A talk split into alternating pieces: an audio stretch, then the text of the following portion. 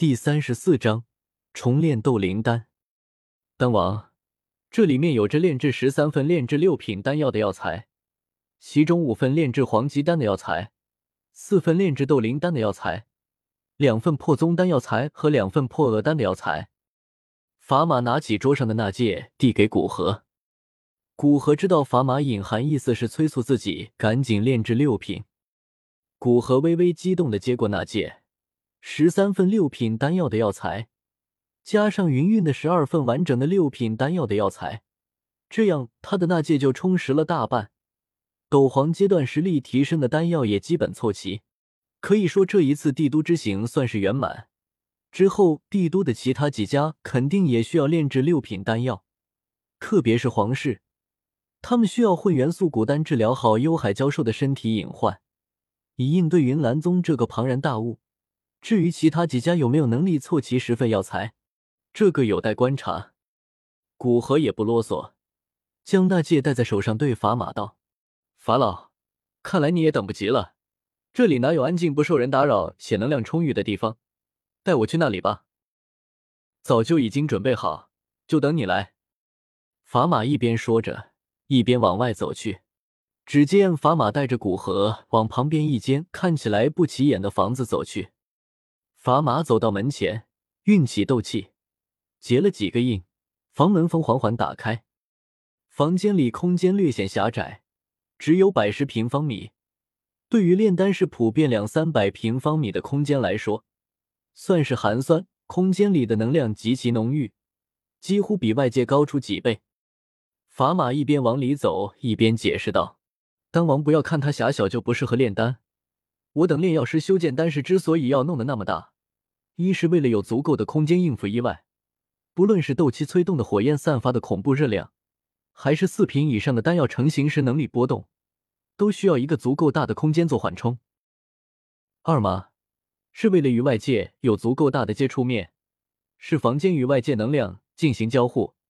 炼制丹药，能量是一个很关键的东西，不论是丹药融合阶段还是成型阶段，都需要大量的能量。作为掌握炼丹的炼药师。更需要能量来催动火焰，保证充足的灵魂力量。而这个丹石就完全不需要，它的外壁掺杂了许多四五阶魔兽的皮毛，足够抵御六品丹药成丹时的天地异变，可以不用那么大的空间应付意外。炼药师工会地下有一个小型的灵脉，我们花费了很大的精力，将其散发的能量大部分牵引到这个丹石之中，这浓郁的能量足够保证炼丹所需。说到最后，法玛脸色带着一点自豪。古河知道，炼药师工会是法玛一辈子的心血。这个丹是很有可能是炼药师工会底蕴般的存在，有他的参与才弄出来。平常除了加玛皇室的老妖怪，几乎没人能让法玛亲自作陪，更不要说陪着参观炼丹室。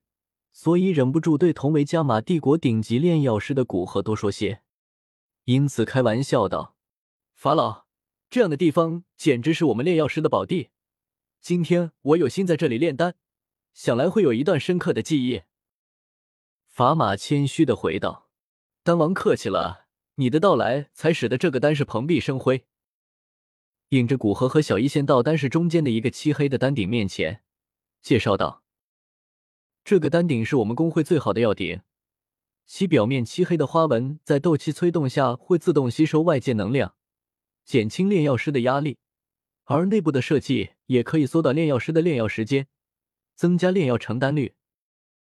古河感知着丹顶的表面隐隐缠绕的火焰能量，内部构造有力控火，不禁赞叹道：“好鼎，这个药鼎炼制六品丹药绰绰有余，也许炼制七品丹药都足够了。”古河接着转头对小医仙道：“仙儿，待会炼药。”你就在法老旁边，这样比较安全。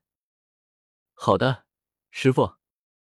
见小医仙答应，古河对法马道：“那我们开始吧。”古河与法马同时盘腿坐下，古河催动斗气往药鼎中灌输，顿时药鼎中腾起大火。